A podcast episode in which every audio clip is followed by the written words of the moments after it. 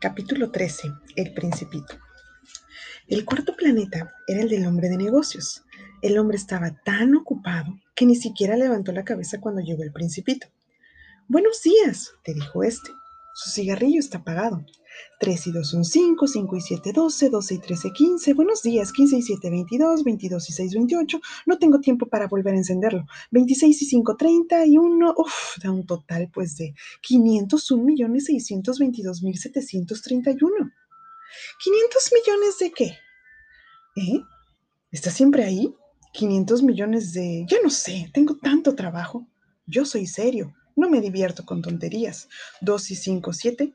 ¿500 millones de qué? repitió el principito, que nunca en su vida había renunciado a una pregunta una vez que la había formulado. El hombre de negocios levantó la cabeza. En los 54 años que habito este planeta, solo he sido molestado tres veces. La primera fue hace 22 años por un abejorro que cayó Dios sabe de dónde. Produjo un ruido espantoso y cometí cuatro errores en una suma. La segunda fue hace 11 años por un ataque de reumatismo. Me hace falta ejercicio. No tengo tiempo para moverme, yo soy serio. La tercera vez ahora, decía, pues 501 millones. ¿Millones de qué?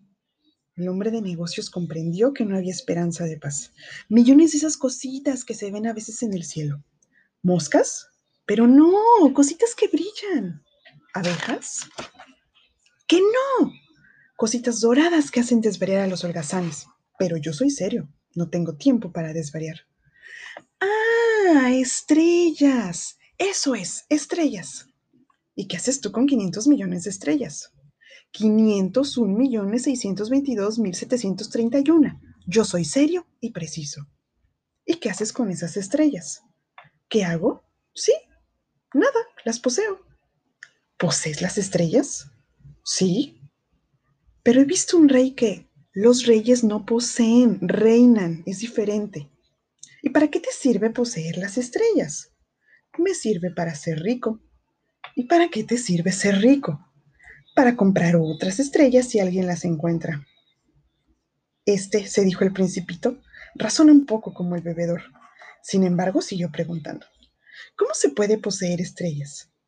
¿De quién son? replicó Osco el hombre de negocios. No sé, de nadie. Entonces son mías, pues soy el primero en haberlo pensado. ¿Pero es esto suficiente? Seguramente. Cuando encuentras un diamante que no es de nadie, es tuyo. Cuando encuentras una isla que no es de nadie, es tuya. Cuando eres el primero en tener una idea, la haces patentar. Es tuya. Yo poseo las estrellas porque jamás nadie antes que yo soñó con poseerlas. Es verdad, dijo el principito. ¿Y qué haces tú con las estrellas? Las administro, las cuento y las recuento, dijo el hombre de negocios. Es difícil, pero soy un hombre serio. El principito no estaba satisfecho. Yo, si poseo un pañuelo, puedo ponerlo alrededor de mi cuello y llevármelo. Si poseo una flor, puedo cortarla y llevármela. Pero tú no puedes cortar las estrellas y llevártelas a donde desees. No, pero puedo depositarlas en el banco. ¿Qué quiere decir eso? Quiere decir que escribo en un papelito la cantidad de mis estrellas y después cierro el papelito bajo llave en un cajón. ¿Y eso es todo? Es suficiente.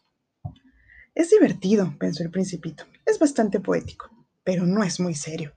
El principito tenía sobre las cosas serias ideas muy diferentes de las ideas de las personas mayores. Yo, continuó diciendo, poseo una flor que riego todos los días. Poseo tres volcanes que desollino todas las semanas. Pues desollino también el que está apagado. No se sabe nunca.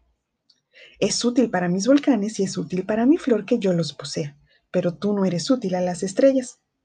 El hombre de negocios abrió la boca, pero no encontró respuesta y el principito se fue.